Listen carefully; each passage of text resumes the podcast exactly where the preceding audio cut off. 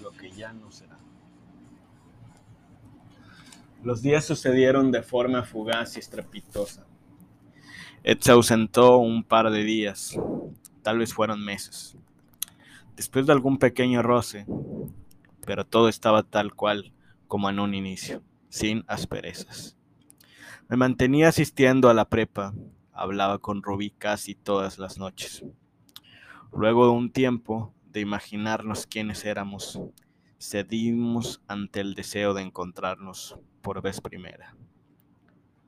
Solo nos habíamos visto mediante un par de fotos, con la, mediocre, con la mediocre resolución que tenía una foto antes del celular inteligente. Cuando por fin me encontré con Rubí, me encontré cautivado. Rubí era una morena, pero no cualquier morena. Poseía un físico virtuoso, un vientre y abdomen a todas luces plano, unas portentosas caderas y un trasero voluptuoso que podía apreciarse se ahorcaba en esos jeans azules muy ajustados. Lo dije todo y al mismo tiempo solo dije una parte superficial del asunto, pero es que así fue. Rubí desplegaba furor por parte de casi todo varón que se cruzaba, al menos por esa noche. Éramos jóvenes, es verdad. Debo decir que su rostro no era muy agraciado, pero yo quién era para fijarme en esas cosas. Era octubre y comenzaba a manifestarse los pequeños destellos de un aire invernal que golpeaba nuestros rostros. Nuestra primera conversación fue frívola, así como la de muchos enamorados en un inicio. O más bien era impulsada por una de esas fuerzas enigmáticas que los psicoanalistas llaman el eros. Una de esas fuerzas que mueven al mundo me atravesaba cada que sentía los besos fervientes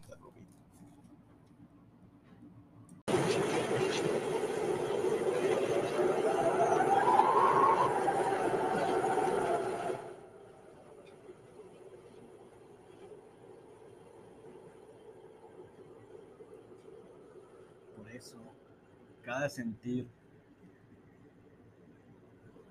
de su boca y sus labios, igualmente voluptuosos, su pequeña cintura y vientre, su descomunal trasero, solo quedaron vestigios y fulminaron de forma profética.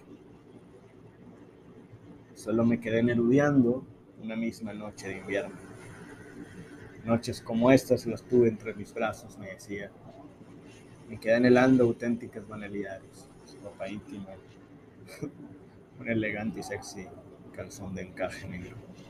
Y hay más ocasiones donde me quedé en la cúspide del término cruz azulada. Rubí no había tocado mi alma. No sé lo que, lo que eso signifique, pero sé que había sido, pero sé que no había sido mágico. Paz decía que el amor era precedido de la tragedia y por todos sus accidentes. Y una noche Rubí me traicionó con un viejo amigo. La noche se resume en acto 1. Llego hasta su casa después de una travesía con mi amigo Alan. Su auto se había averiado, así que tuvimos que cambiar al auto de su padre que parecía disgustado.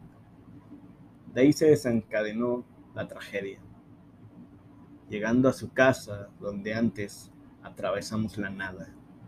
Nunca he sido clasista, ni tengo forma de serlo. Solo sé que llegamos a una zona habitacional que olía a peligro. Era una fila de casas de muñecas apiladas, donde cabían dos personas, o eso creo, y un paisaje desértico. Afortunadamente, se contaba con servicios básicos como agua, luz, etc. Así que luego de recibirla con un frondoso ramo de rosas amarillas, Su madre me esquivó por un momento. En verdad no había mucho que ofrecerle a Rubí después de todo. Eso era real. Su madre nos sentó en una mesa de madera que parecía pudrirse poco a poco. Había hoyos en cada tramo de la mesa. Luego inició una especie de rito para embriagarme, para embriagar a Evaristo. En ese tiempo no tenía problemas con el alcohol, pero no era habitual mi consumo. Así que su madre y Rubí me ofrecieron una tras otra. Algo no andaba bien. Luego de un par de horas de que iba y salía del baño por el alcohol ingerido, pasó la tragedia. Sorprendí a Rubí abrazando y besando a mi amigo. Estaba ebrio, así que no dije nada. Luego Rubí me sacó a bailar ante una música de tumba y ritmo norestense. Rubí me miró a los ojos y me dijo entre líneas, no te quiero.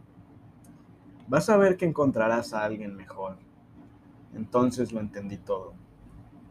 Mientras salíamos, el reflejo perverso de su madre, de la madre de Rubí, diciéndome, ¿cuáles son tus intenciones con mi hija? Mientras que a mí mi única intención era coger con su hija.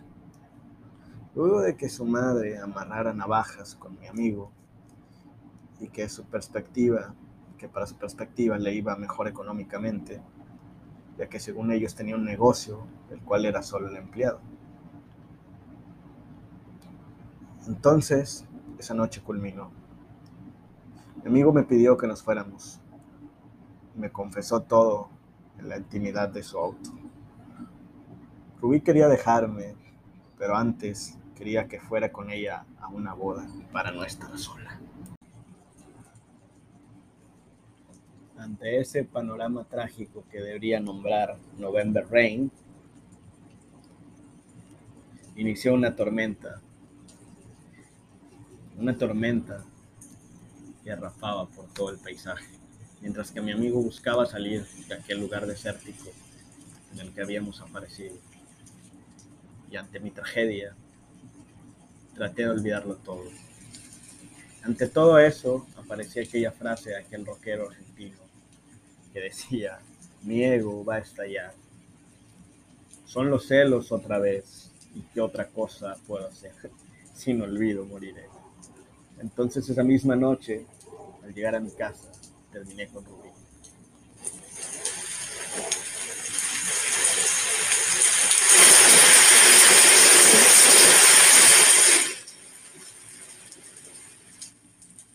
Pasaron semanas del atroz evento cuando Ed volvió a aparecer en mi casa.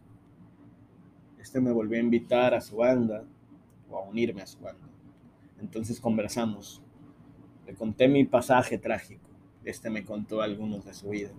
Entonces encontré que Ed era tan trágico como yo.